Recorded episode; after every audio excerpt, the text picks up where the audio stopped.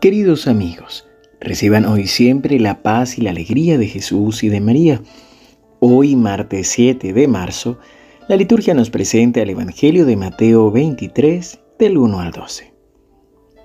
Jesús dijo a la multitud y a sus discípulos, Los escribas y fariseos ocupan la cátedra de Moisés.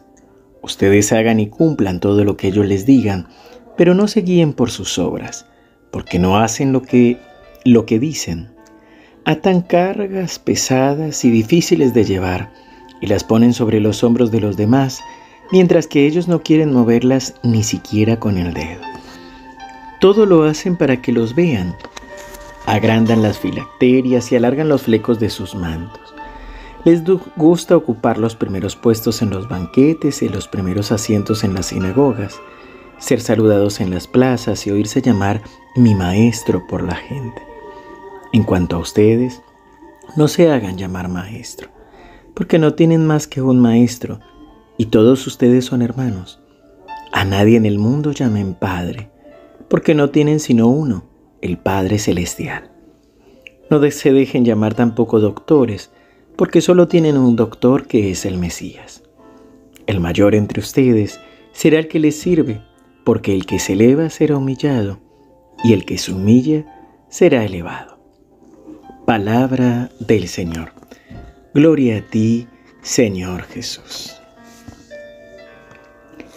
Este tiempo de cuaresma es un tiempo que nos sirve también para evaluar el modo en que estamos viviendo nuestra fe.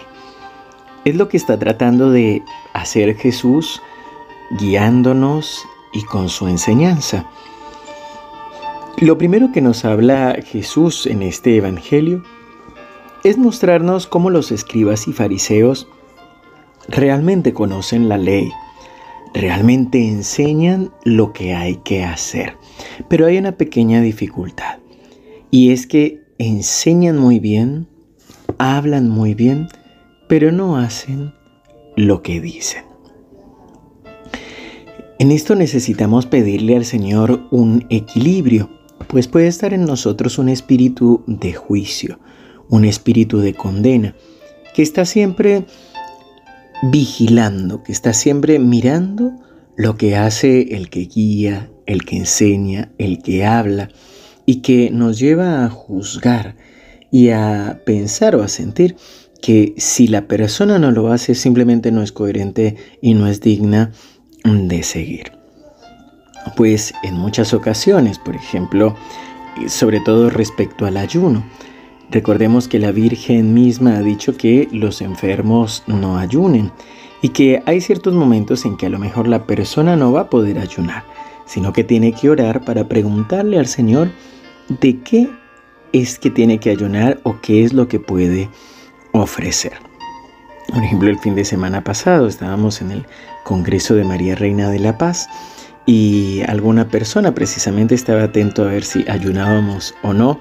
De manera especial me preguntaron a mí por qué no estaba ayunando y la verdad que estaba enfermo, estaba tomando medicinas y por eso no ayuné. Pero es que aquí es donde viene el juicio sobre los demás. Y luego desde el otro punto de vista están aquellos que ponen pesadas cargas sobre los demás, pero que verdaderamente hay una rigidez que esconde la debilidad propia, el miedo a aceptar la humanidad y la debilidad que nos lleva a una radicalidad que más que radicalidad es rigidez. Y es un ánimo de perfección que no es más que voluntarismo, que no nace de la libertad de un hijo de Dios ni de la fuerza del Espíritu Santo, sino solamente del ánimo humano de ser perfecto y de no equivocarse.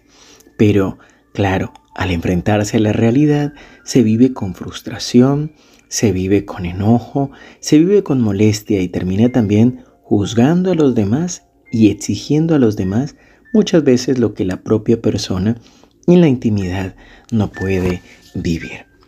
Aquí realmente necesitamos pedirle al Señor este equilibrio para poder vivir la fe y poder vivir las prácticas de piedad con humildad, que es lo que trata de enseñarnos Jesús, sobre todo al final de este Evangelio, cuando nos dice, el que se humilla será ensalzado, pero el que se eleva será humillado.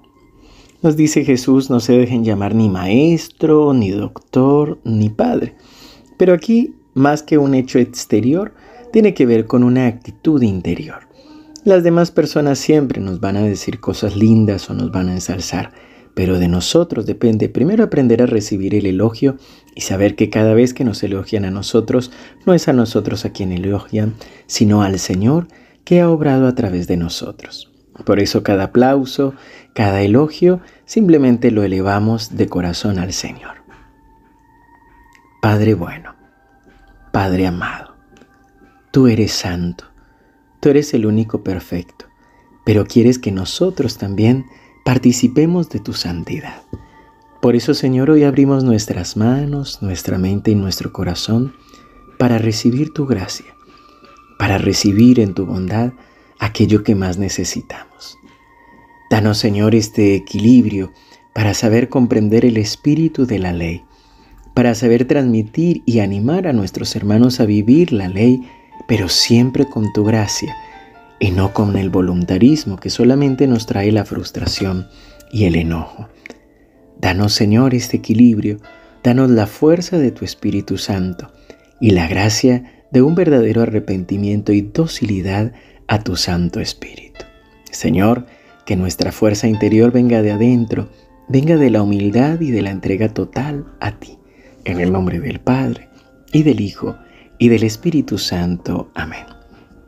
Queridos hermanos, que el Señor los siga bendiciendo. Les recuerdo que ayer tuvimos una práctica más de Medjugorje para que puedas buscarla en, nuestra, en nuestro canal de YouTube.